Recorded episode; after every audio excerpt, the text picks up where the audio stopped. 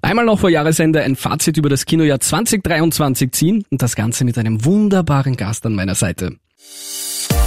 Stream Team, der Film- und Serienpodcast. Die besten Filme des Jahres handverlesen von mir. Tony Kotter 4 für dich und ich bin nicht allein im Studio. Extra für dich eine Special-Folge und einen Special-Gast habe ich mir vorbereitet. Herzlich willkommen bei uns zum ersten Mal dabei, Anni Müller Martinez. Sehr schön ausgesprochen. Hallo, freut mich, dass ich da sein darf. Wir kennen uns äh, länger schon beruflich, ein bisschen privat. Und für alle, die dich nicht kennen, magst du dich kurz vorstellen? Ja, ich bin beruflich tatsächlich auch mit Thema Filmen und Serien konfrontiert und das sogar eigentlich fast Vollzeit ähm, für Krone TV und Krone AT. Also eigentlich sind wir ja sogar im selben Haus. Mache ich da ähm, jede Woche halt bei Stream On, kleine Eigenwerbung an dieser Stelle, bespreche ich äh, Film- und Serien-Highlights, äh, habe äh, coole Interviews mit spannenden Schauspielern, Schauspielerinnen, äh, RegisseurInnen, alles Mögliche und beschäftige mich deswegen sowohl beruflich als natürlich auch privat sehr viel mit Filmen und Serien. Wir haben uns gedacht, wir machen zusammen so eine Art Top 10 von den besten Filmen unserer Meinung nach des Jahres 2023, teilen uns das aber auf in 5-5. Sollte es eine Überschneidung geben, dann gibt's ein furchtbares Wort Honorable Mention. okay, dann fackeln wir nicht lange und ich würde dich einfach bitten, starten wir doch rein mit deinem fünften Platz. Mein Platz 5 ähm, ist aus einer Kategorie, ähm, die normalerweise nicht so mein Ding ist, nämlich Comedy. Nicht, dass ich nicht gerne lache, weil jeder und jede lacht gerne, aber ich finde Comedy-Filme sind äh, schwierig, weil sie einfach selten gut sind. Und genau deswegen ist das auch mein Platz 5 geworden, nämlich No Hard Feelings. In der Hauptrolle Jennifer Lawrence, die man aus ein oder zwei äh, sehr bekannten Filmen kennt, unter anderem The Hunger Games, Silver Lining, X-Men. X-Men, natürlich, war klar, dass du damit kommst.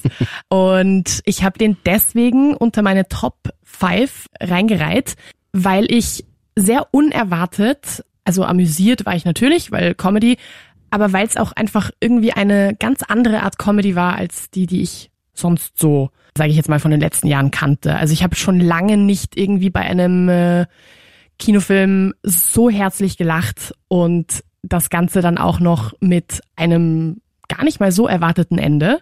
Also das hat mich sehr, sehr überrascht. Es war natürlich, man muss da auch irgendwie den Ball flach halten, es ist natürlich immer noch ein Comedy-Film aus Hollywood. Also da muss man sich jetzt auch nicht irgendwie qualitativ hier die absolute Obergranate erwarten.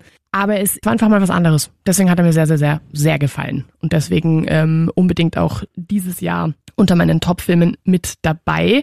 Regisseur war hier, und ich hoffe, ich spreche seinen Namen jetzt gut aus, Gene Stupnitsky. Klingt auf jeden Fall gut. Oder? Klingt professionell. Und ich finde, was, eben, was mir besonders gut gefallen hat, der traut sich was. Nämlich die Genderrollen, die in diesem äh, Film vorhanden sind oder zu sehen sind, die sind mal ein bisschen verkehrt herum. Magst du vielleicht ein bisschen, um uns alle bisschen abzuholen, weil ich habe den Film auch nicht gesehen. Ganz kurze, ganz runtergebrochen ein paar Sätzen, eine kurze Zusammenfassung vom Inhalt. Voll gern. Also, Jennifer Lawrence äh, spielt da die Hauptrolle. Sie spielt eine, ich glaube, mit 30-jährige junge Frau, die ihr Leben nicht so ganz auf der Reihe hat. Also, dass äh, sie, sie hat irgendwie recht einen Haufen Rechnungen, die sie noch bezahlen muss, äh, hat da irgendwie diverse Probleme. Ihr Auto wird von ihrem Ex Spusi abgeschleppt und irgendwie alles beginnt, wie man das auch so schön kennt, sehr chaotisch. Ähm, und sie hat vor allem einfach ein großes Geldproblem. Und dann schaut sie sich bei Craigslist, das ist, glaube ich, äh, könnte man sagen, sowas wie Willhaben bei uns, mhm. schätze ich, sieht sie eine Anzeige von einer Familie, die ein Auto verkauft, verleiht, wie auch immer. Und im Gegenzug dazu müsste jemand halt deren Sohn daten, den 19-Jährigen. Und das ist es eigentlich auch schon. Das macht sie dann und das ist höchst amüsant. Aber weil du gesagt hast, Genderrollen ein bisschen anders verteilt, ich nehme mal an, er ist jetzt nicht das klischeehafteste Bild eines Mannes, verkörpert er, oder? Ganz genau. Also er ist ein ziemlicher Nerd. Er ist ähm, sehr schüchtern. Er kann überhaupt nicht mit Frauen reden. Er kommt gar nicht aus sich raus. Er bleibt die ganze Zeit nur in seinem Zimmer. Und sie ist wiederum so eine richtige Draufgängerin. Sie hat diverse Sexualpartner. Sie hat da irgendwie, der ist das einfach alles recht wurscht. Sie sucht nichts Ernstes, sie sucht nichts Romantisches, wie man sich das halt sonst aus äh, solchen Filmen nimmt. Der ist einfach alles voll egal. So. Und äh, so geht sie halt auch in diese komische Beziehung halt rein. Er ist halt super vorsichtig, will sie erstmal kennenlernen, möchte auch nicht mit ihr schlafen, sondern möchte. Also sie schon, oder?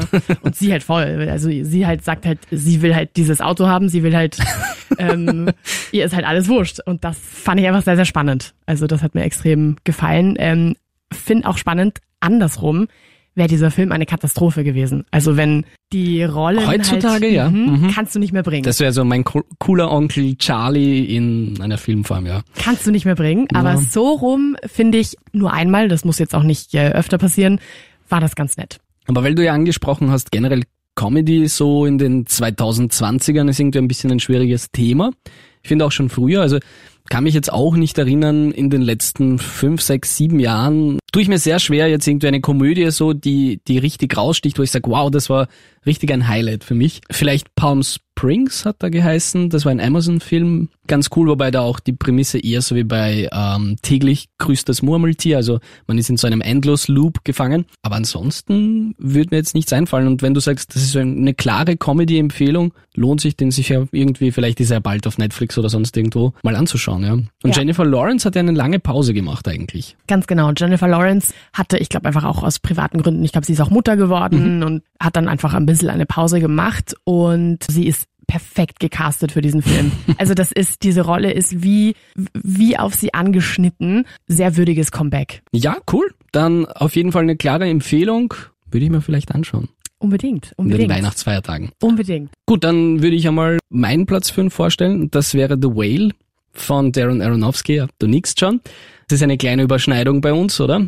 Das ist absolut eine Überschneidung, ja. Aber, bei- bei, mir ein bisschen hochgereiht. Genau. Kurz zusammengefasst, das große Comeback von Brandon Fraser. Für die Performance hat er einen Oscar für den besten Hauptdarsteller erhalten. Völlig zu Recht. Ist so eine Art Kammerspiel, das sich eigentlich, ja, wie ein Theaterstück kann man sich das vorstellen, spielt sich eigentlich alles nur in einem Apartment ab. Es geht um einen schwer übergewichtigen Englischlehrer, um Charlie. Er ist gesundheitlich stark angeschlagen, also er hat äh, ganz schwere Herzprobleme und müsste eigentlich dringend ins Krankenhaus, lehnt das aber mit jeder Phase seines Körpers ab. Sein einziger sozialer Kontakt ist eine Krankenpflegerin, die ihn so täglich besucht und ein bisschen was für seine Gesundheit noch tut. Und äh, er unterrichtet Englisch-Schreibkurse online zeigt aber nie sein Gesicht, also sein Äußeres, weil er geniert sich schon sehr dafür. Ich glaube, es ist ihm ganz bewusst, dass er bald sterben wird. Und da hat er noch einen einzigen Wunsch. Er möchte nochmal Kontakt aufnehmen zu seiner Tochter, die er acht Jahre lang eigentlich nicht gesehen hat. Der einfach, also er hat einfach seine erste Familie total vernachlässigt und daraus entsteht so noch einmal so eine kleine Versöhnungsstory oder es ist eigentlich so ein bisschen so ein Konflikt zwischen Elternteil und, und Kind nach einer langen Pause einfach in einer Beziehung. Und persönliche Schicksalsschläge werden da einfach wirklich dramatisch dargestellt. Eben dieses Zwischenmenschliche nochmal so wirklich fast schon so zu dramatisch. Das wäre mein Kritikpunkt, weil da teilweise die Musik einfach immer wieder so eingesetzt wird, also so ganz tragische Musik, die dann einfach eingesetzt wird, damit dir nochmal so bewusst sein soll, ja, jetzt ist traurig. Das fand ich so ein bisschen ein einziger Kritikpunkt, den ich aussprechen würde. Ansonsten wirklich tolle Performance von Brandon Fraser. Dann die Tochter wird verkörpert von Sadie Sink, auch super toll gespielt. Ja, bei, bei Darren Aronofsky, es gibt eigentlich keine so chilligen Filme. das ist immer schwere Kost, oder? Ja, definitiv.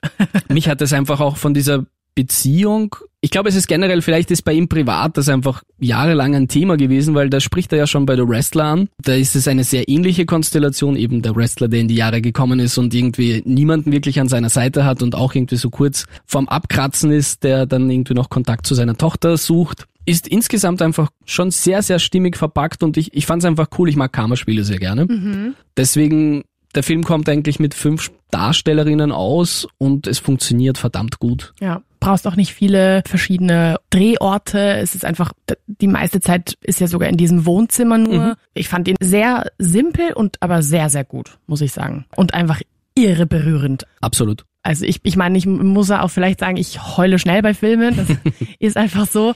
Aber bei dem habe ich mich gar, also hatte ich mich gar nicht mehr unter Kontrolle. Da, war ich ab einem gewissen Punkt, also ich, also zu Beginn war es schon ein bisschen emotional, dann in der Mitte wird's, glaube ich, ein bisschen leichter, aber dann, puh. Ja, der Schluss, der catcht einen schon sofort. Ich bin einer, der eigentlich nie weint, aber ich verstecke mich dann immer. Ich drehe mich dann immer weg, so auf die Seite, damit das niemand bekommt, dass ich feuchte Augen habe. Und dann so, ja, ich habe gegähnt. Mir ist was ins Auge geflogen, Hilfe. Der Schluss war schon sehr emotional und auch zwischendurch, es gibt dann einfach so, wenn ich jetzt ein paar Frames einfach im Kopf durchgehe, ein paar Sequenzen, wo man eigentlich nur ihn sieht, wie schwer er es einfach hat im Alltag. Also einfach das Aufstehen, wie schwer mhm. ihm das fällt oder, weiß ich nicht, ins Bad zu gehen. Und es ist auch immer so grausam nahe an ihm. Mhm. Also die Kamera ist einfach sehr, sehr direkt immer auf ihn gefilmt, also ganz unzensiert, würde ich sagen. Und das ist auch ein bisschen so Voyeurismus, was man betreibt in diesem Film. Was mich auch sehr überzeugt hat, der Brandon Fraser hat ja sehr viel zugenommen für diese Rolle. Also es war schon auch physische Darstellung, aber es hat der Mix aus wirklich Eigengewicht und CGI hat sehr gut funktioniert. Also es ist mir, ja. ich hab's, ich habe es ab, abgekauft. Ja. Es hat mich niemals rausgerissen, wo ich sofort gewusst habe, ah, das sieht einfach total unnatürlich aus. Ich sehe, dass es computeranimiert ist. Ein großes Lob an, an, an, an die Visuals, also auf jeden Fall. Ja, und ich also für die Maske gab es ja eh auch einen äh, einen Oscar und ich finde auch mhm. absolut wohlverdient. Finde sehr spannend. Ein Kritikpunkt, der da irgendwie ähm, häufiger genannt wurde, war, dass ähm, warum sie nicht einen tatsächlich übergewichtigen Schauspieler genommen haben. Ich weiß aber nicht, ob das dann, also ist nicht mein Kritikpunkt. Ich habe ihn halt einfach mehrfach schon mitbekommen. Ähm, ich weiß nicht, ob ich das so sehen würde, weil ich denke mir, das wäre dann erst recht voyeuristisch. Also ich glaube, das, das, das würde das Ganze halt noch einmal irgendwie ein bisschen ins Extreme spannen. Na vor allem, eben um, um diese Bilder so zu zeigen, so nahe und so wahrheitsgetreu, dann ist es ja auch so ein bisschen eine Art Schikane über diese Person und ich finde, da hat Aronofsky einfach schon den richtigen Weg ausgewählt, weil warum? Ja. Genauso absolut, wie du sagst. Absolut. Also das, puh, das weiß ich nicht, ob das nicht irgendwie das Ganze ein bisschen schwieriger gemacht hätte und ach, ich, ich liebe halt Brandon Fraser. Die Mumie ist sowieso, da, da habe ich einfach die besten Erinnerungen, auch wenn das ein grottig schlechter Film ist ähm, oder Filme. Aber, und er war ja doch auch recht lange irgendwie von der Bildfläche verschwunden und das ist einfach, da geht mir richtig das Herz auf. Auch, auch der Moment der Oscar, des Oscar-Verleihens. Also, puh, alleine da finde ich, hätte es, hätte es sich schon gelohnt, den Film anzuschauen. Absolut. Und das ist irgendwie so interessant, weil ja Darren Aronofsky jetzt schon zum zweiten Mal so ein kleines Revival oder so ein Comeback Schauspielern verleiht, die wirklich abgeschrieben waren. Mickey Rourke bei Wrestler eben genauso. Und ja, du hast das schon angesprochen bei Brandon Fraser oder Fraser? Bin mir auch nicht ganz sicher. Ich habe es mich nämlich vorhin auch gefragt. Fraser, Fraser, sagen wir mal, beides ist okay. Ja. Der hat ja wirklich persönliche Probleme gehabt, der war schwer depressiv, der hat, der wurde sexuell belästigt und er hat einfach keinen Bock mehr auf dieses ganze Hollywood-Getue. Er kommt da mittlerweile auch teilweise in kleineren Rollen wieder vor und ich finde es einfach fantastisch, dass er sich irgendwie so erholt hat, er fühlt sich sichtlich wohl und er wurde auch für diese ganze, ja, für den ganzen Schmerz irgendwie ein bisschen belohnt. Also es gibt jetzt so ein, wie sagt man, Payback. Ne? Mhm. Ja, bin ich ganz deiner Meinung. Hui, schau, ich glaube, das äh, oh wird nicht öfter vorkommen heute, dass wir uns so einer Meinung sind. Ja gut, cool, sind wir uns einig. Yes. Dann bist du wieder dran. Sehr gut. Platz vier. Sehr unerwartet auch. Ah, irgendwie dieses Jahr sind äh, viele unerwartete Filme bei mir. Past Lives, eine eigentlich koreanische Romanze. Deswegen unerwartet, weil so koreanische Filme so blutig und es geht um Rache, ja. Ganz genau. Also romantisch ist da jetzt nicht das erste Wort, was mir einfällt. Worum geht es? Es fängt an mit zwei Schulkindern, die sind äh, ein, ein Mädchen und ein Bursche und die zwei sind äh, gemeinsam in der Klasse, die gehen auch gemeinsam immer den Schulweg wieder nach Hause und sprechen da halt über ihre Geschichten und man merkt, die zwei mögen sich, sie sind, ich glaube, zwölf Jahre alt. Dann äh, verrät sie ihrer Mutter, dass sie ein Date mit ihm möchte. Sehr oh. süß. Und die Mutter arrangiert dann auch ein Date, natürlich im Beisein auch der, der Mutter des Jungen. Und da erzählt der Mutter, der, also erzählt die, die, die Mutter des Mädchens, der, der Mutter des Jungens, dass sie, ich glaube, nach Kanada auswandern. Ist auf jeden Fall dann äh, natürlich ein bisschen dramatisch, weil die zwei, die super eng befreundet sind und die sich auch irgendwie ein bisschen mögen, sofern man sich halt in diesem Alter auch mögen kann, werden dann getrennt. So. Dann geht es zwölf Jahre nach vorne und dann schaut, also dann sind die natürlich schon ein bisschen älter, sind beide Mitte 20. Dann kommt es an den Punkt, dass sie irgendwie sich denkt, ma, da war doch dieser eine Junge, in den ich so verknallt war in der Schule. Schau ich doch mal, ob ich den auf Facebook finde sucht ihn und sucht und empfindet halt dabei, dass er sie tatsächlich diese ganzen Jahre lang gesucht hat. Also oh. sehr cute. Dann gibt es allerdings wieder einen Zeitsprung, weil dann äh, verlieren die sich trotzdem wieder aus den Augen, obwohl sie eine Zeit lang recht intensiven Kontakt, vor allem per Skype haben. Was mir übrigens auch sehr gefallen hat, weil diese Skype-Zeiten sind ja bei uns eigentlich um. Aber es war irgendwie sehr ähm, so ein kleiner Throwback irgendwie. Und ähm, dann geht es wieder, ich glaube, noch einmal zwölf Jahre vor und dann treffen sie sich tatsächlich. Na, endlich. So, genau. Was dann passiert, werde ich natürlich nicht verraten. Bam, tschicka, wow, wow. Vielleicht, vielleicht auch nicht. Wer weiß. Also auf jeden Fall sehr, halt auch sehr romantisch, aber nicht kitschig. Das hat mir zum Beispiel besonders gut gefallen. Es geht einem schon nahe, es berührt einen, aber es ist auch irgendwie einfach eine nett ist halt so ein leichtes Wort, finde ich, aber es ist auch einfach eine nette Geschichte. Also so ein nicht too much, einfach irgendwie, einfach eine schöne Geschichte, die man sich gerne anschaut. Sie, die beiden spielen irre gut. Mhm. Wirklich, wirklich gut. Die zwei HauptdarstellerInnen, ähm, sowohl die Jungen als vor allem natürlich auch die Älteren. Genau, das wäre meine Frage, ob es eigentlich für jede Phase drei verschiedene Darsteller gibt. Zwei gibt es. Zwei, okay. Genau. Also es gibt äh, die ganz Jungen natürlich und dann gibt es die Mitte 20-Jährigen und die danach sind halt, das sind die gleichen. Aber es ist ja ein autobiografisches Werk. Also die Regisseurin selbst hat ja so, ein, ich habe ein bisschen reingelesen, hat ja ein wirklich das erlebt. Also sie kommt aus Südkorea, musste dann irgendwann einmal mit zwölf nach Kanada auswandern. Und ich glaube, da sind ja diese ganzen Gefühle aus dieser Jugendliebe gut verpackt. Deswegen wird es wahrscheinlich auch so real sein, oder? Und, ja. und eben nicht kitschig. Definitiv. Also Regisseurin Celine Song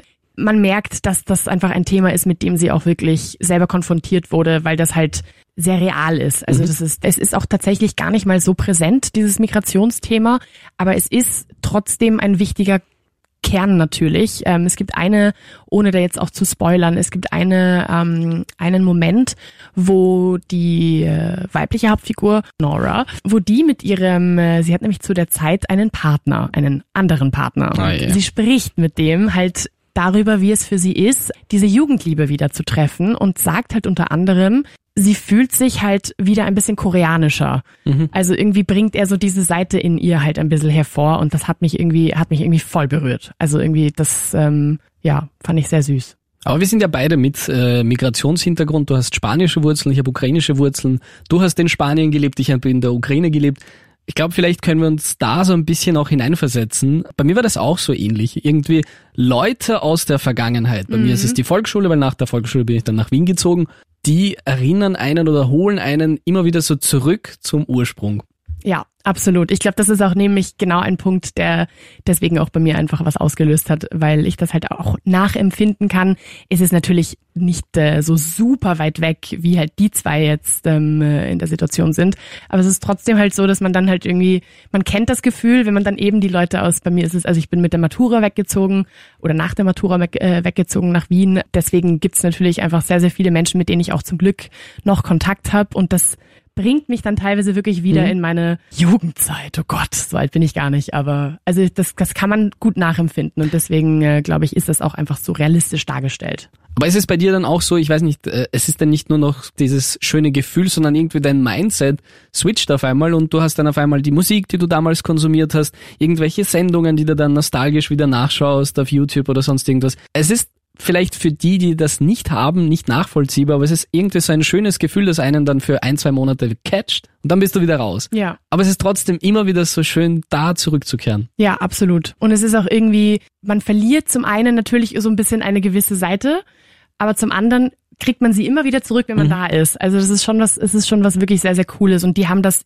irre gut, wirklich irre gut in äh, Past Lives mit reingepackt. Deswegen Platz 4 bei mir. Übrigens kann man den auch ähm, inzwischen schon streamen, nämlich auf Amazon Prime. Sehr angenehme Länge. Er ist unter zwei Stunden, was äh, momentan ja eigentlich gar nicht existiert, automatisch. Da bin ich ein großer Fan davon, muss ich sagen. Und es ist eine A24-Produktion, wie bei The Whale. Und irgendwie ist es mittlerweile so ein, ähm, ja, so ein Qualitätsgarant, weil der letztjährige Oscar-Film oder diesjährige noch, das ist ja Everything Everywhere All at Once, ist mhm. ebenfalls eine A24-Produktion.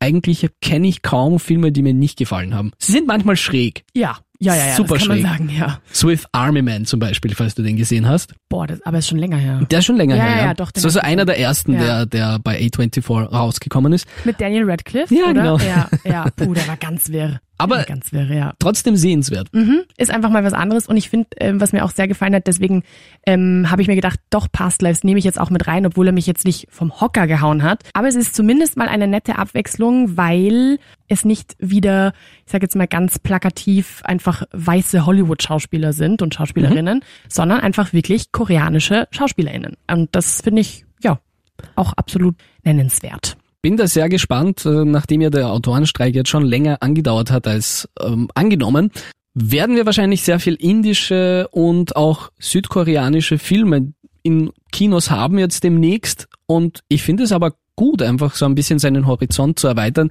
Beim indischen Kino kenne ich mich leider zu wenig aus, aber gerade Südkorea, ja, nach Parasite sowieso dann so ein Riesenboom, aber es gibt einfach Filme, die auch Anfang der 2000er waren, die ich dann ab und zu nachgeschaut habe, die waren alle sehenswert.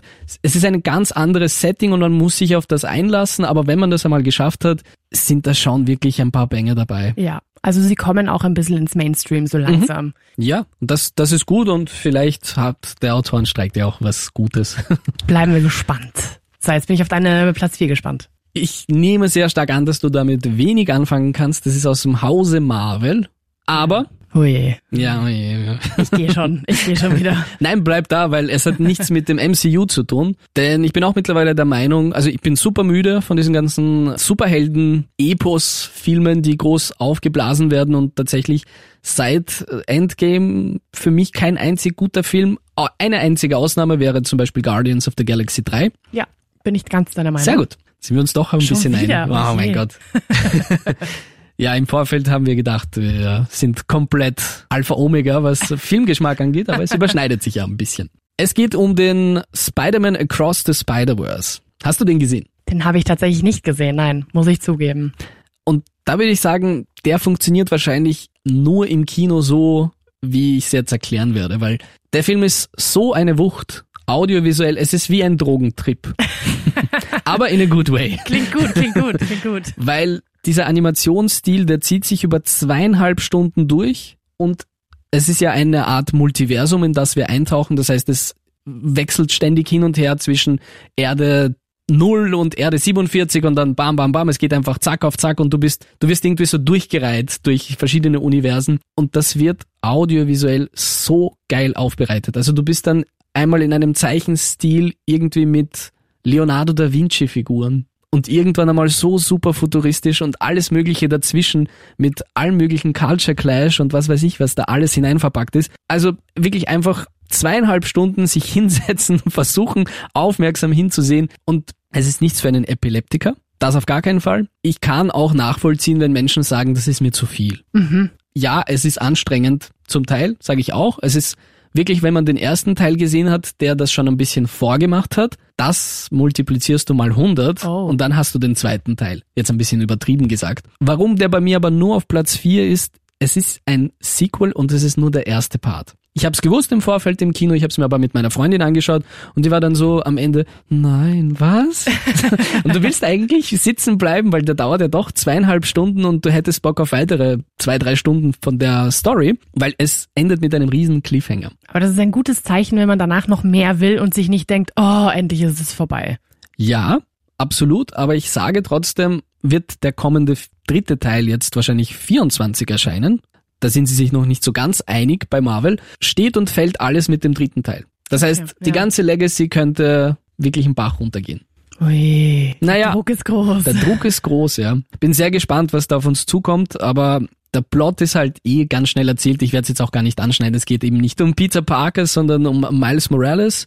Und das ist auch eine nette Abwechslung, weil es gibt einmal einen Twist in der Handlung, der richtig cool ist. Und das hat sich bis jetzt noch keiner aus diesem Marvel-Universum getraut, so ein bisschen gegen die Vorlage zu gehen, also gegen die Originalvorlage. Und das rechne ich ihm hoch an.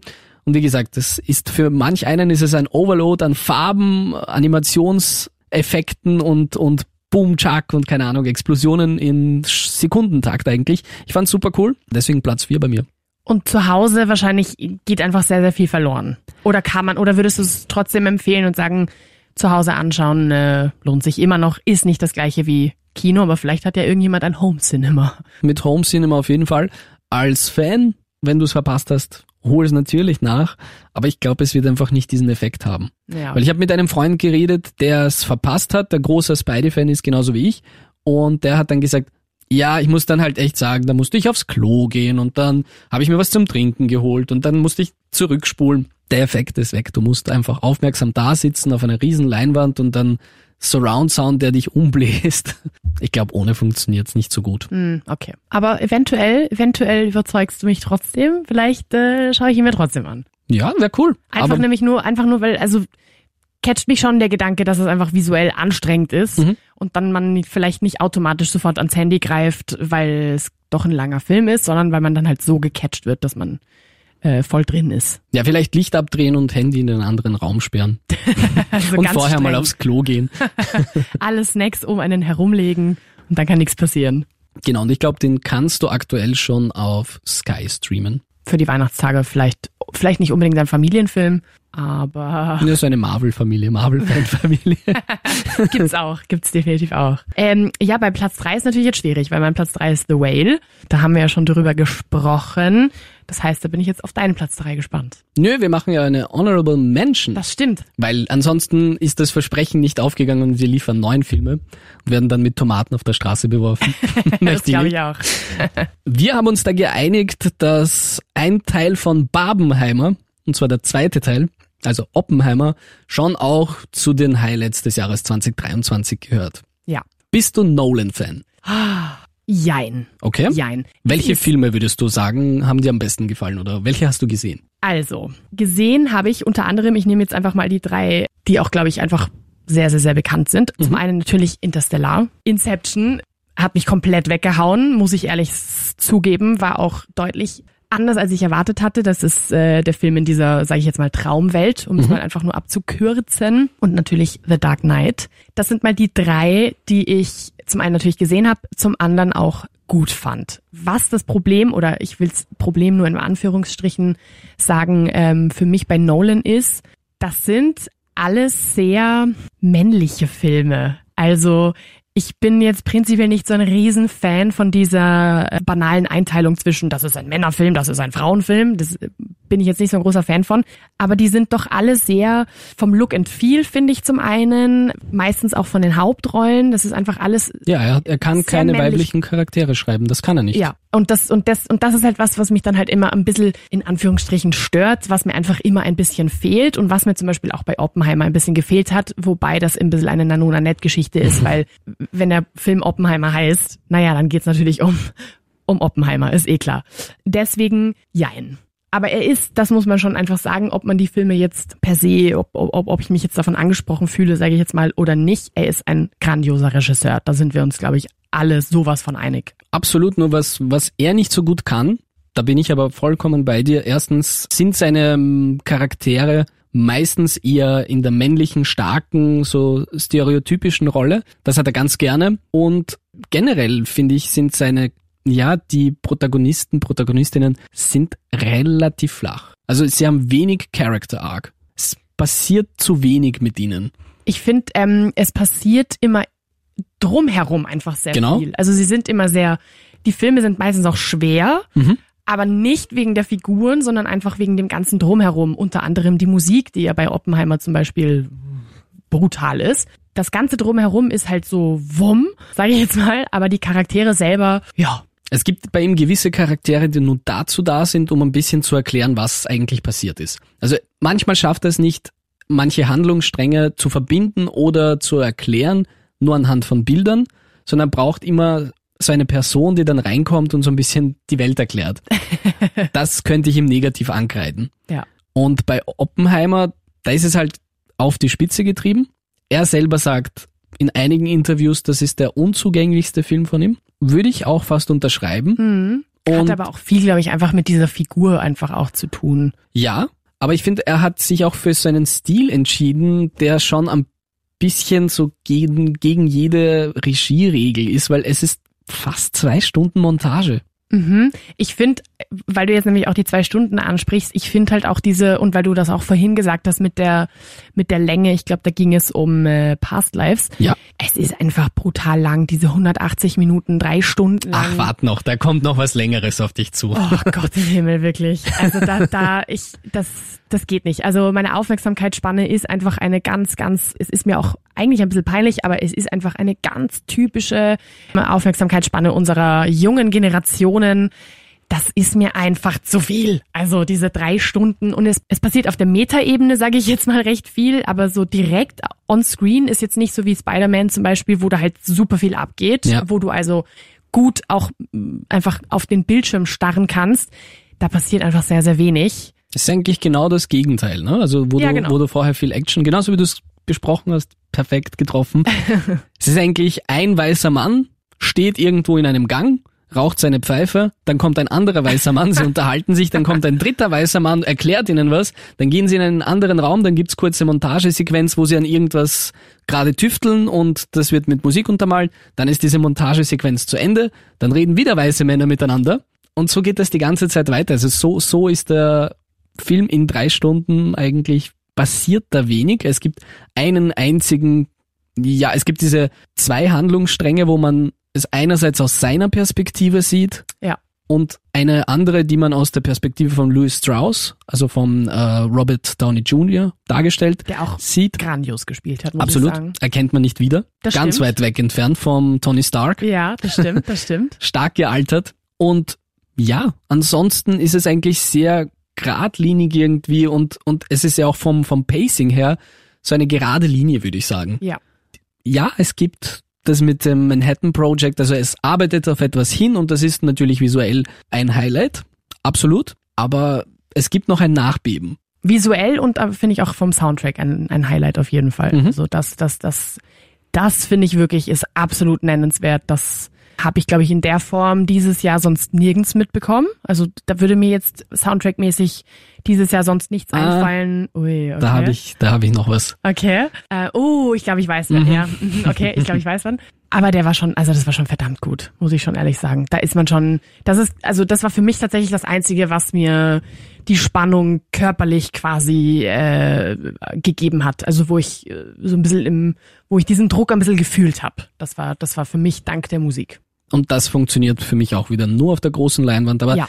Nolan sagt ja eh immer selber, dass seine Filme nur fürs Kino gemacht sind und nicht für zu Hause. Ja, da gehe ich einfach mit, weil, so wie du sagst, soundtechnisch, auch audiovisuell generell, es ist einfach so ein Gesamtpaket. Dafür brauchst du ein riesen Kino mit einer riesen Anlage, wo du gespannt in deinem Sitz da sitzt und irgendwie ist es dann vom Bass her schon so stark, dass du fast dein, äh, dein Brustkorb vibrieren spürst. Absolut, absolut.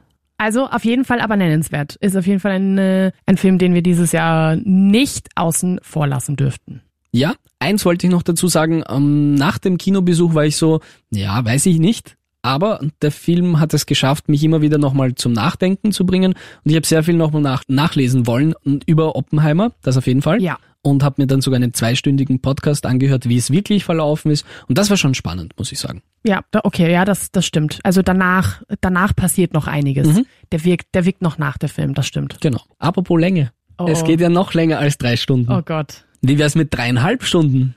Von einem über 80-jährigen weißen Mann dargestellt. Ja, du schüttelst den Kopf. Aber es geht natürlich um Killers of the Flower Moon. Scorsese, auch mit über 80 schafft er es für mich, noch einen mir- richtigen Wucher zu inszenieren. Ich habe mir fast gedacht, dass der aber bei dir heuer auf jeden Fall auf der Liste ist. Hast du ihn gesehen? Nein. Okay. Nein, weil ich sag, es gibt, es gibt auch einen Grund, warum. Dreieinhalb Stunden. Dreieinhalb Stunden. es, es geht einfach nicht. Also ich, ich warte sehnlichst darauf, dass er auf Apple TV zu sehen ist. Wann, weiß keiner noch so richtig. Aber er wird auf Apple TV zu sehen sein und dann werde ich ihn mir auf jeden Fall anschauen. Kino, habe ich einfach, ich wusste, nein, weil das ist auch ein, Setting, in dem ich auch easy einschlafe und das möchte ich nicht und deswegen, ich warte auf zu Hause. Aber dann wird's vielleicht so wie eine Serie sein und dann ist es in deinen Top 10 Serien des Jahres. Ganz genau, ganz genau. und teilst du dir auf drei, drei, vier Episoden auf. Nein, ich möchte nur vorab sagen, ich bin ganz besonders stolz auf mich, dass ich dreieinhalb Stunden ohne Pipi-Pause im Kino ausgehalten habe. Das war im Vorfeld bei uns im Freundeskreis so ein Gesprächsthema, so, ja, und wann musstest du aufs Klo gehen bei of the Flower Moon? Bei welcher Szene war's, war's vorbei? Weiß ich nicht, ich habe es nicht gesehen. Aber auf jeden Fall war es so spannend und immersiv, dass für mich es war irgendwie nie ein Thema, dass ich jetzt irgendwie auch nur dran denke, dass es meine Blase drückt oder sonstiges. Ich finde die Thematik super spannend, weil es geht ja in dem Film über die über den Osage-Stamm aus den 20er Jahren und da sind sie durch Zufall auf ihrem Land in Oklahoma auf Öl gestoßen und ja, dieses kleine Völkchen war auf einmal super reich. Problem ist nur, der gute weiße Mann, Achtung Sarkasmus, hat er wieder sein, sich von der besten Seite präsentiert und hat dann einfach ein paar Gesetze so hin und her geschupft, dass gewisse Anwälte dann einfach über dieses Vermögen quasi verfügen. Also du musst dann hingehen und sozusagen um Erlaubnis bitten, dein eigenes Vermögen auszugeben für das oder jenes. Und ja, da gibt's dann noch ein paar weiße Männer, die sich dann entscheiden, ja, vielleicht sich dann mal ein bisschen hineinzuheiraten und ein bisschen das Volk aufzumischen. So, und ab da möchte ich nicht weiter erzählen, weil jeder kann sich denken, wie es ausgeht. Es ist halt sehr interessant, weil dieses Thema war noch nie irgendwie in Medien präsent. Es gibt das Buch, also das ja auch als Vorlage dient, allerdings ist es ein Sachbuch. Super schwer zu verfilmen. Und ich finde, Scorsese hat es einfach wirklich geschafft. Also da ist auch das Ding mit dem Pacing. Der Film wird sehr geradlinig erzählt. Also du hast keine so gewisse Ausschweifungen, wo du sagst, boah, das zahlt sich ganz besonders oder wow, jetzt ist das das Highlight des Films. Nein, gar nicht, sondern er hat es wirklich geschafft, dreieinhalb Stunden, ich meine, er kann das, ja, das haben wir ja schon bei Wolf of Wall Street erlebt, aber das ist eine ganz andere Baustelle, weil da gibt's immer wieder irgendwas, wo du sagst, boah, da habe ich besonders gelacht, das war super ja. tragisch, das war, keine Ahnung, das hat mich super aufgeregt. Und da ist es einfach so eine gerade Linie, aber die dich trotzdem catcht, weil es einfach so, du bist so mittendrin. Und es ist auch so spannend, ja, böse Zungen würden behaupten, Scorsese kennt nur die zwei Schauspieler Robert De Niro und Leo DiCaprio. Aber die beiden spielen, spielen sich ja auch so ein bisschen gegenseitig an die Wand, ja. Also allein, wie sie dann immer so dreinschauen, beide mit dem Kiefer nach unten, das, das schaut einfach auch so lustig aus. Und sind eigentlich beides keine besonders hellen Menschen, ja. Glauben, oder, oder es ist aber wieder diese Selbstüberschätzung, gerade bei Robert De Niro, die dann vielleicht am Ende so ein bisschen aufgelöst wird, wo, wo, wo auch so die Fassade fällt, wo du dir denkst, Alter, wie kannst du so bescheuert sein teilweise? Und ich weiß nicht, das hat auch wieder so nichts romantisiert. Es, es waren, alle Charaktere hatten ihre kleinen Fehlerchen und das kauft man denen ab und selbst dann zum Schluss, also der Schluss ist wirklich richtig gut gelungen, weil es jetzt nochmal so darauf hindeutet, auch so ein bisschen, hm, ich glaube, ich sag's lieber nicht auf welches Format, dass wir momentan alles so konsumieren, aber es geht auch so ein bisschen um Voyeurismus. Das hat einfach so gut auf den Punkt gebracht und du hast, du hast ja schon erwähnt, das ist für Apple TV produziert. Also das heißt, bald ist es irgendwie zu streamen. Auf jeden Fall für mich, ja, ich dachte nach Irishman ist aus. Ich möchte mir dann keinen Film mehr von ihm anschauen. Der hat mir genau das Gegenstück bewiesen. Okay, das heißt, äh, du hättest jetzt weiterhin Lust. Wenn's, also, wenn's, wenn's wieder solche Thematiken sind, ja. Okay. Aber ich finde, du hast nämlich was angesprochen, wovor ich nämlich ein bisschen in Anführungsstrichen Angst hatte, nämlich, dass es halt irgendwie ein bisschen romantisiert wird und dass das da irgendwie so ein bisschen der große weiße Retter kommt quasi. Aber du hast schon gesagt, das ist nicht der Fall. Das finde ich schon mal sehr gut. Nein, überhaupt nicht. Und es sind dann auch zum Schluss, wie manche Sachen nochmal kommuniziert werden an den Zuschauer, an die Zuschauerin. Es ist einfach brutal, ehrlich, knapp und in einem Satz erwähnt. Und da denkst du dir, also wenn du aufmerksam zuhörst und auch aufmerksam den ganzen Film verfolgt hast, denkst du dir, fuck, aber genau, genau so ist es wahrscheinlich gewesen das ist, das ist dann so auch die Message. Also es ist einfach eine Thematik, die irgendwie nie präsent war und er zeigt sie wahrscheinlich, ich nehme an, ich war nicht dabei. Nicht. Gnadenlos. mich. da, da zeigt er so ganz gnadenlos und ohne irgendwelche Romantisierung einfach, da habt ihr das. Macht's damit, was ihr wollt. Mhm. Ich bin sehr gespannt. Ich freue mich, wenn er zu streamen ist, wenn ich ihn mir in drei verschiedenen Stücken zu Hause anschauen kann und dann äh, reden wir nochmal drüber. Gerne habe ich die Ehre, jetzt zu meinem Platz zwei zu kommen. Oh yes. Oh yay. Also, Platz zwei. Da könnte man sich jetzt denken, Hä? was hat das jetzt da zu suchen? Ich hätte mir tatsächlich bevor ich ihn gesehen habe, niemals gedacht, dass der überhaupt auch nur ansatzweise in meine Top 5 dieses Jahres kommt. Renaissance, a Film by Beyoncé. Also, wie man sich eventuell schon denken kann, es geht um den äh, Konzertfilm beziehungsweise eigentlich auch Doku von äh, Beyoncés Renaissance World Tour, die ja dieses Jahr stattgefunden hat, zu ihrem Album, naja, wie man sich denken kann, Renaissance. Ich war im Kino am ersten Wochenende und war weg. Von komplett weg von den Socken. Man muss dazu auch sagen, ich bin ein riesiger Beyoncé-Fan. Ich war bei der Tour auch auf einem Konzert dieses Jahr. Generell, wenn sie auf Tour geht, ich bin mit dabei. Wenn sie was rausbringt, ich, ich höre es in der ersten Minute. Also ich bin sowieso ein großer Beyoncé-Fan und das muss man natürlich auch im, im Hinterkopf behalten. Deswegen ist er natürlich auch zum Teil bei mir auf dieser Top 5 gelandet. Aber ich habe es mir natürlich auch aus einer möglichst distanten Position versucht zu überlegen, okay, wenn ich nicht so ein großer Fan wäre, würde ich ihn hier hochreihen. Vielleicht nicht auf dem zweiten Platz, weil das ist natürlich eine sehr persönliche Empfindung, aber ich glaube, Top 5 hätte er trotzdem geschafft. Wieso? Weil er einfach irrsinnig gut produziert ist. Es ist unfassbar viel Footage. Also ich weiß jetzt gar nicht, wie viele Konzerte sie bei der ähm, Renaissance Tour ge gespielt hat, aber einfach sehr, sehr viele in Europa, in den USA. Und aus diesen ganzen Konzerten einen Film zu packen, das finde ich ja schon mal generell. Das können aber sehr, sehr viele Künstler und Künstlerinnen.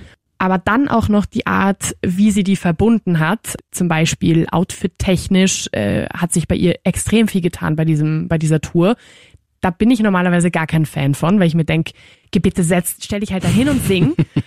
aber es waren einfach, es waren unfassbar beeindruckende Outfits, vor allem wenn man auch weiß, woher die kommen. Also sie hat dann ähm, größtenteils auch schwarzen äh, äh, Künstlern und Künstlerinnen die Plattform geboten, auch Schneidern, Schneiderinnen, mhm. alles Mögliche. Und deswegen ist das halt auch im Hintergrund finde ich schon sehr, sehr beeindruckend. Und wie die alle irgendwie auch in diesen Film eingebaut wurden, was für Transitions dabei waren. Der Schnitt allgemein, finde ich, ist irrsinnig gut gelungen. Die Länge ist, ja, zwei Stunden, ich glaube 48 sind's, ist schon recht lang aber es gibt keine Sekunde, wo man sich irgendwie denkt, ja, ist jetzt eine ruhige, ein ruhiger Moment. Also es gibt schon ruhige Momente, weil es gibt eben auch Doku-Elemente während dieser Konzert, äh, Konzerteinblicke, Doku-Elemente, die ein bisschen die private Seite auch zeigen, ein bisschen natürlich auch zeigen, wie das überhaupt so entstanden ist, wie diese Tour so riesig geworden ist, wie sie ist. Wir erfahren recht am Anfang, dass da tatsächlich vier Jahre lang dran gearbeitet wurde mhm. und das sieht man auch.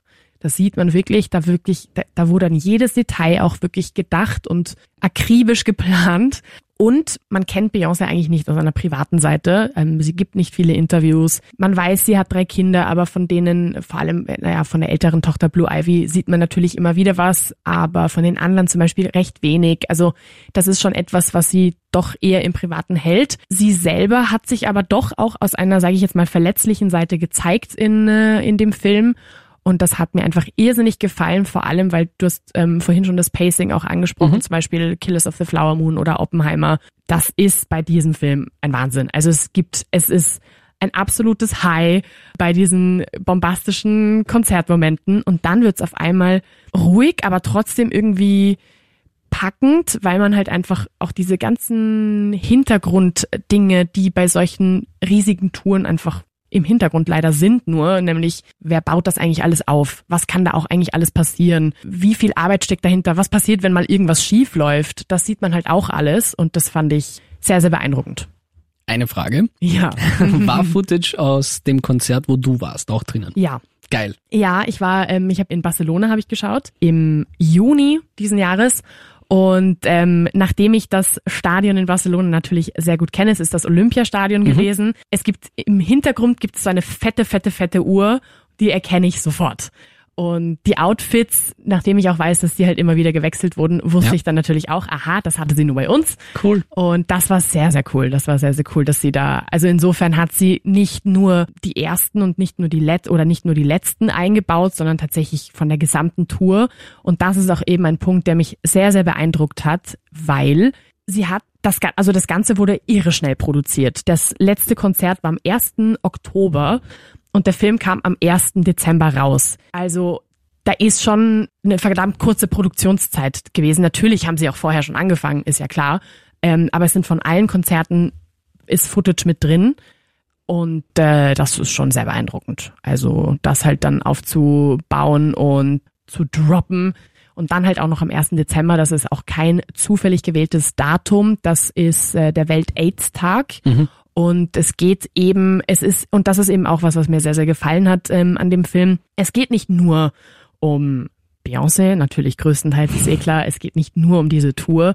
Es geht auch um äh, die queere Community, die vor allem bei dieser Tour einfach sehr, sehr, sehr, sehr, sehr stark repräsentiert war. Es geht um die Black Community, die natürlich auch super, super, super stark äh, repräsentiert war. Und es geht eben auch unter anderem äh, um ihren Onkel Johnny, der in ihrer ähm, in ihrem Leben eine sehr sehr große Rolle gespielt hat, der an AIDS gestorben ist. 1. Dezember, Welt-AIDS-Tag, das war irgendwie alles mhm. bis ins letzte Detail wirklich akribisch geplant und das ist äh, sehr, sehr schön. Find's cool, weil es sind ja sechs Jahre jetzt vergangen seit dem letzten Album, oder? Ja, Iris schon. Ja, wenn es nur von ihr ist, schon, ja. Okay. Weil dazwischen hat sie noch mit äh, JC eins rausgebracht mhm. und eins für The Lion King, den Film. Ah, okay. Ich muss sagen, ich habe halt, ja, durch die Tätigkeit beim Radio und so in der Musikredaktion habe ich schon viele Berührungspunkte, aber bin jetzt nicht so der Fan und kenne mich einfach viel zu wenig aus.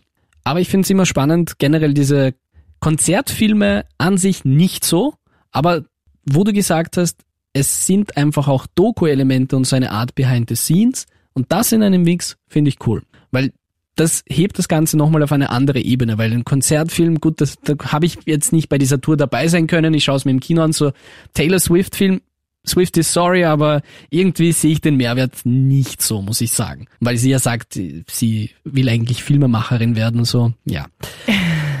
aber da hast du es einfach sehr, sehr schön jetzt nochmal hervorgebracht. Es gibt eine Message. Es ist durchdacht. Es ist lang geplant. Von vorn bis hinten wurde alles berücksichtigt. Es steckt ein langes Produktionsverfahren dahinter. Sehr beeindruckend auch, wie kurz das dann auch bis zum Endprodukt dauert.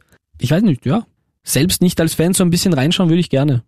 Musst du unbedingt. Musst du echt unbedingt. Vielleicht also sehe ich dich irgendwo in Barcelona. Jetzt. Haben wir ge gemerkt, es gibt eine große Uhr.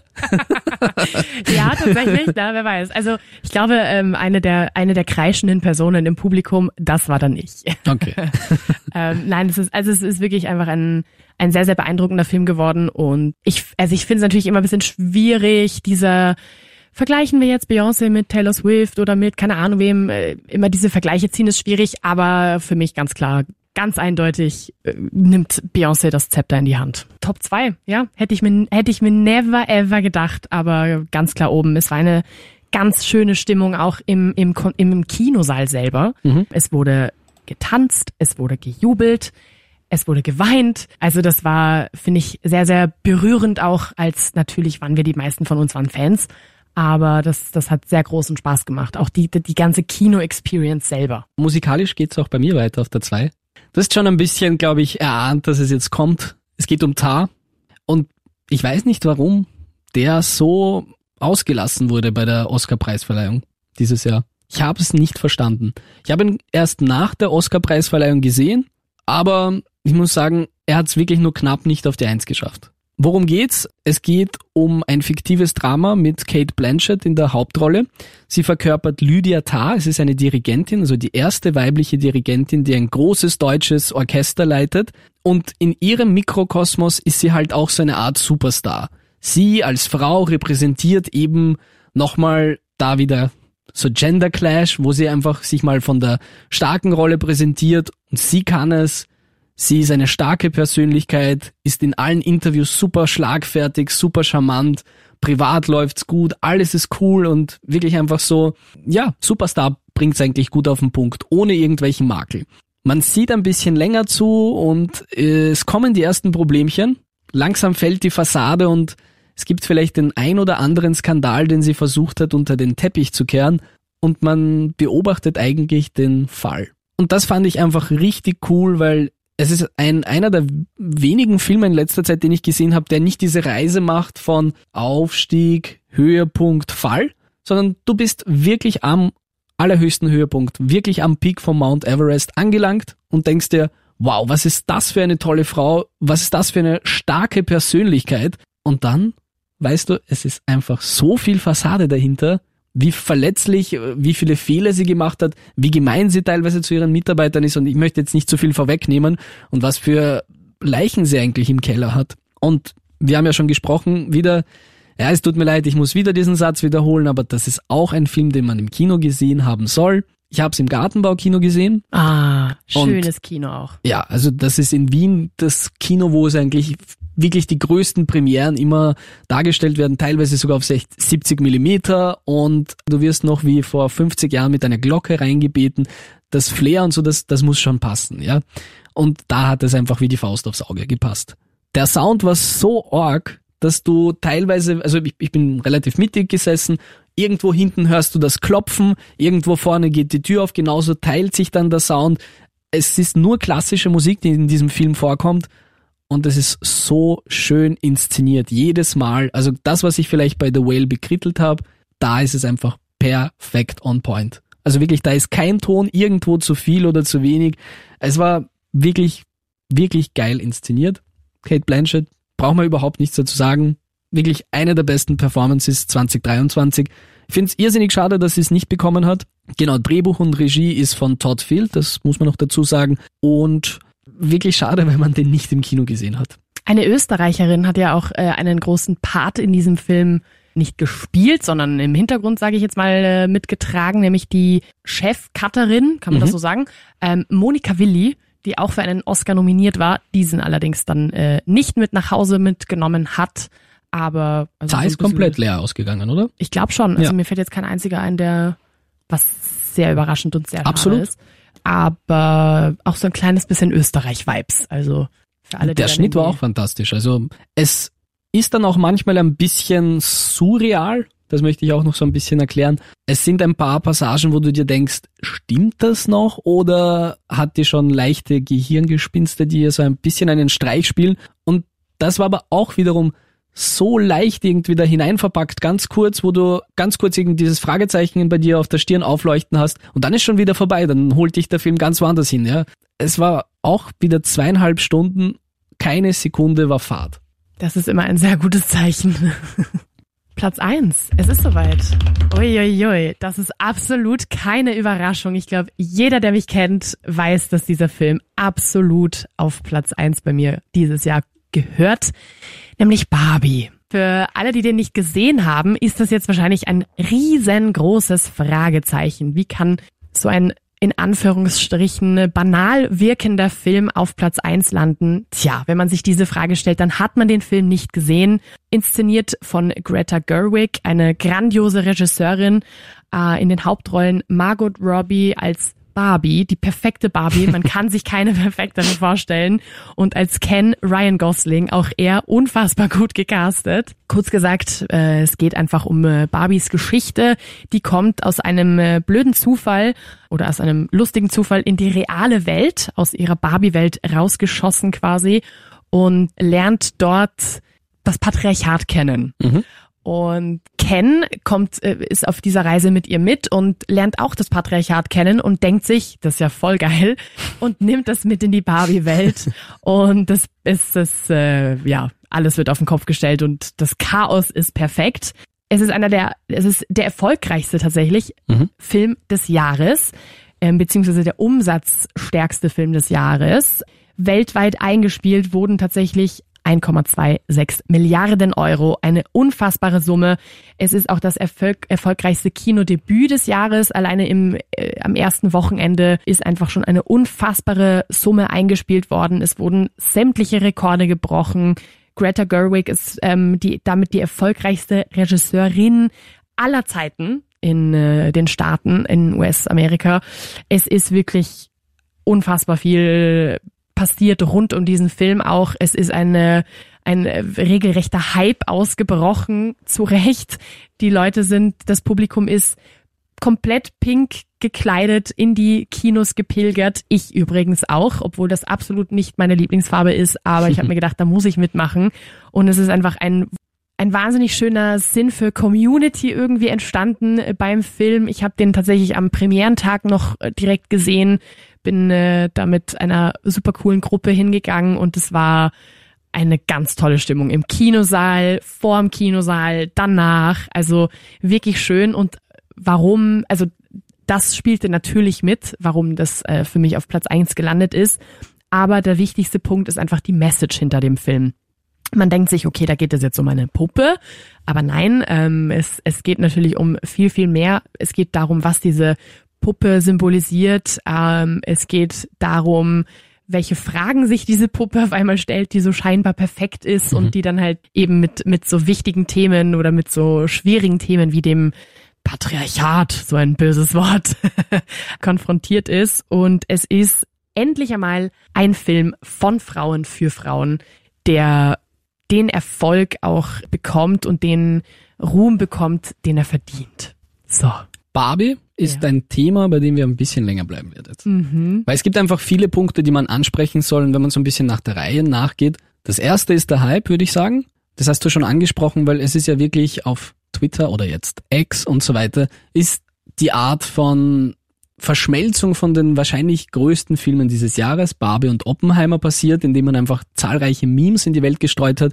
Barbenheimer. Also es wurde dazu aufgerufen, eben beide Filme so hintereinander zu schauen. Es gab sogar gewisse Pressevorführungen, es gab dann aber auch wirkliche, es gab tatsächlich auch Screenings, wo man die Filme nacheinander sehen konnte. Und so wie du gesagt hast, es war einfach so ein ein Event, das Mhm. daraus geschaffen wurde. Und das ist, glaube ich, das erste Mal nach Corona, dass diese zwei Filme geschafft haben, Leute auch Wochen davor, Wochen danach und währenddessen über nichts anderes zu sprechen. Hast du den schon gesehen? Hast du den schon gesehen?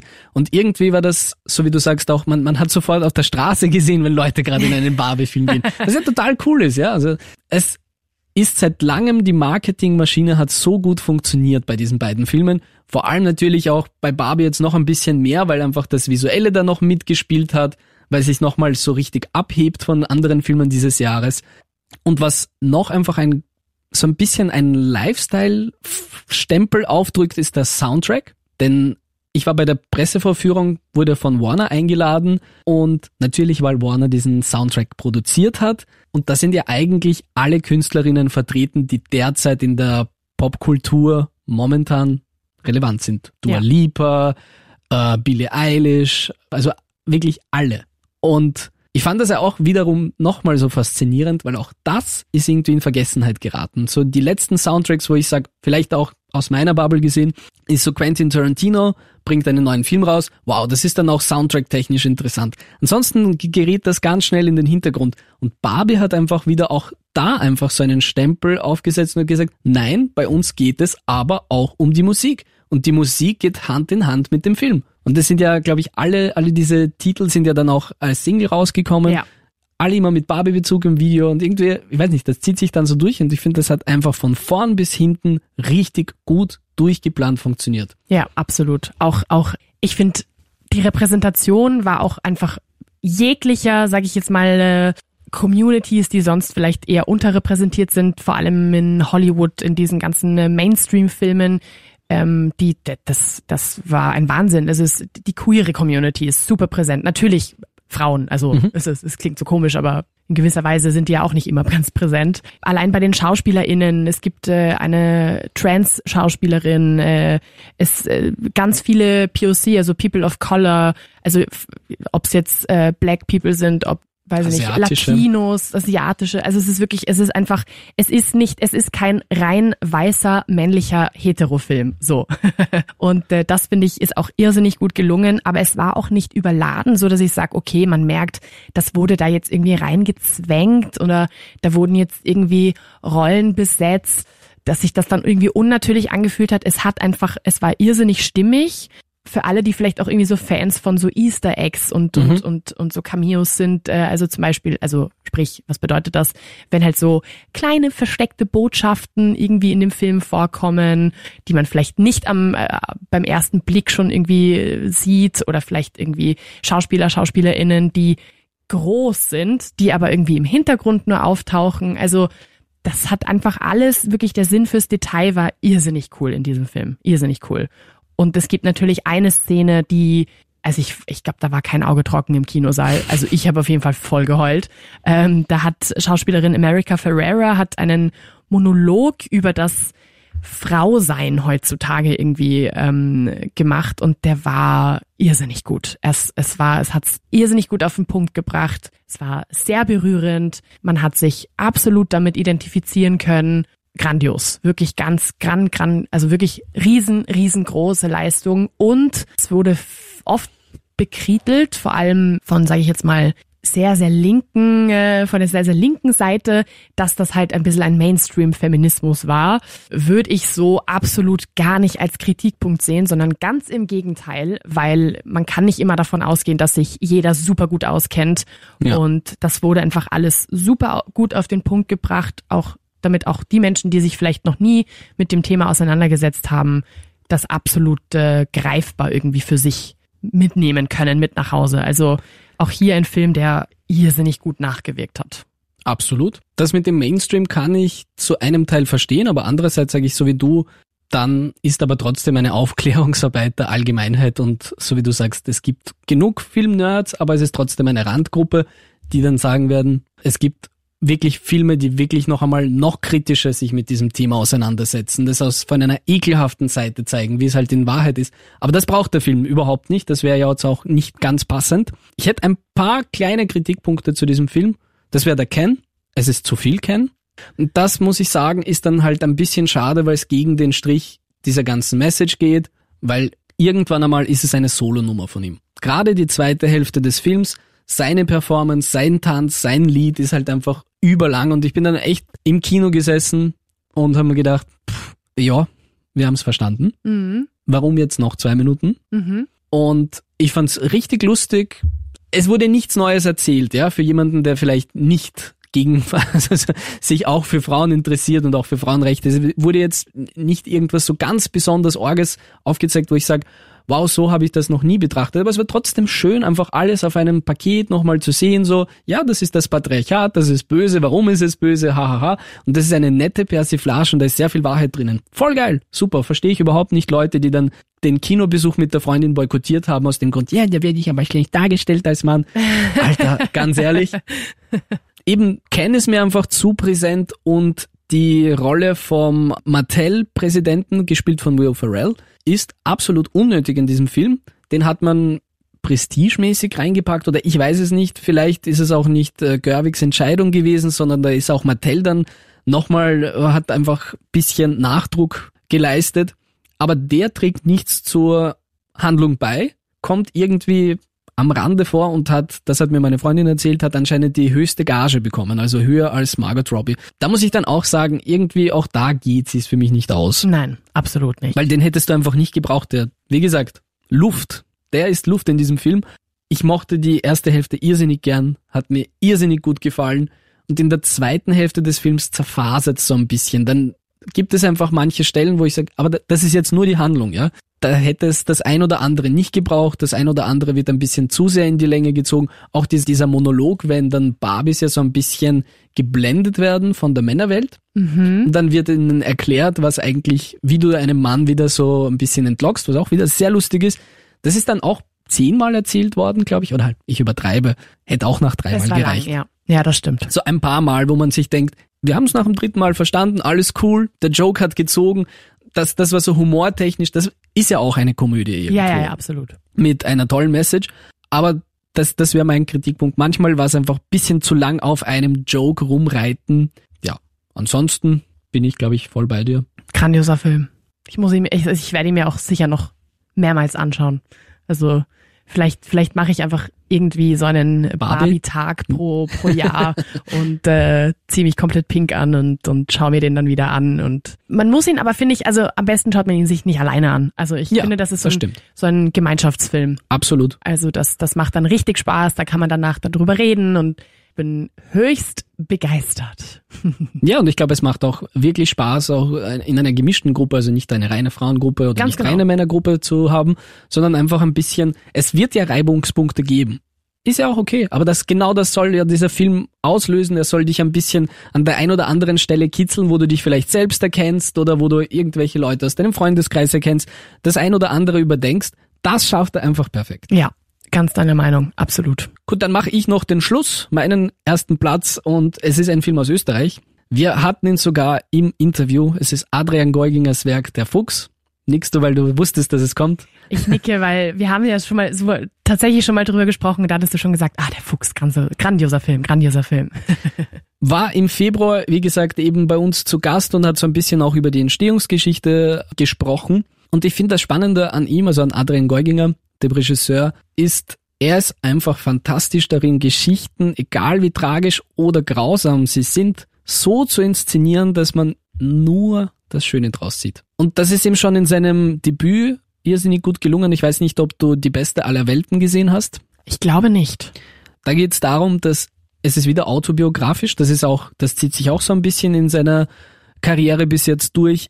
Es geht um seine Beziehung mit seiner Mutter, die heroinsüchtig war zu der Zeit und wie sie trotz ihrer Sucht, die sie ja immer wieder bremst, trotzdem das Beste für ihren Sohn tun möchte und das auch versucht und ja, irgendwie die, diese, diese schönste Art von Kindheit ihm bieten will. Und ja, es ist, es ist einfach, es sind so viele Emotionen da drinnen und es passieren auch schreckliche Dinge, ja. Aber trotzdem diese Message, die er mitgeben möchte, dass nicht alles so schlecht war und dass er sich nur an das Schönste erinnert und für das dankbar ist, das schafft er irrsinnig gut. Und in, äh, im Fuchs geht's um seinen Gro- Urgroßvater, um den Franz Streitberger. Der war im Zweiten Weltkrieg als Motorradkurier unterwegs für die deutsche Wehrmacht und ist irgendwie so ein Außenseiter, der nicht viel spricht, der eigentlich keine Freunde hat. Es gibt so ein bisschen auch was zu seiner Ursprungsgeschichte, also wie es, in seiner Kindheit war und warum er einfach so verschlossen, introvertiert und so schüchtern auch ist. Der sieht irgendwann einmal eines Tages einen verwundeten, verwundeten Babyfuchs, der ihm irgendwie leid tut wo er sieht, dass die Mutter in so einer Falle getötet wurde und er eben auch verletzt und den nimmt er bei sich auf. Und dann ist er irgendwann einmal eben auf Tour unterwegs, die ganze Zeit mit diesem Fuchs, den pflegt er dann. Und das ist so eine, ja, so eine Buddy-Story zwischen Tier und Mensch, der einfach so gut funktioniert. Der Film kommt ganz ohne CGI aus. Es waren wirklich Babyfüchse, die dressiert wurden. Ich glaube, es waren drei. Und ja, es ist wie eine Beziehung zwischen Mensch und, und seinem Haustier, also zwischen Mensch und Hund so mehr oder weniger. Und der Film schafft es einfach, dich an Stellen zu treffen, wo du super feuchte Augen bekommst. Also da konnte ich es nicht verstecken. Es, es kann ist man ein, zugeben. Kann es, man es zugeben. geht nicht, ja. Also da, da bin ich dann echt teilweise wirklich, das, das, es gibt sehr traurige Momente, wo du auch mal so schlucken musst und auch schon so in die Richtung Tränen geht. Aber es waren teilweise Momente, die so schön waren in diesem ganzen Elend, Zweiter Weltkrieg und äh, das besetzte Frankreich und ja, so ein bisschen siehst du ja auch den Alltag so eines Soldaten. Aber es gibt dann einfach gewisse Momente, wo dich der Film catcht, wo du, ja, du kannst die Tränen einfach nicht halten, weil es so schön ist. Weil es in diesem allen, genau das, was ich gesagt habe, es ist elend um dich herum und der hat sich trotzdem diesen schönen Moment, diesen, diesen Eindruck von diesem schönen Moment, den kann er super vermitteln und das ist so toll und er hat äh, im Interview gesagt, dass sein Urgroßvater ist, glaube ich, fast 100 geworden oder über 100 sogar und der hat ihm immer wieder diese Geschichten erzählt, schon als kleines Kind. Und er hat das dann irgendwann einmal mit aufgezeichnet und auch teilweise Notizen gemacht und irgendwie auf Bänder gespeichert, weil er sich damals, glaube ich, als Teenager das Versprechen gegeben hat, dass er diesen diese Geschichte verfilmen möchte. Und das war ihm eine Herzensangelegenheit.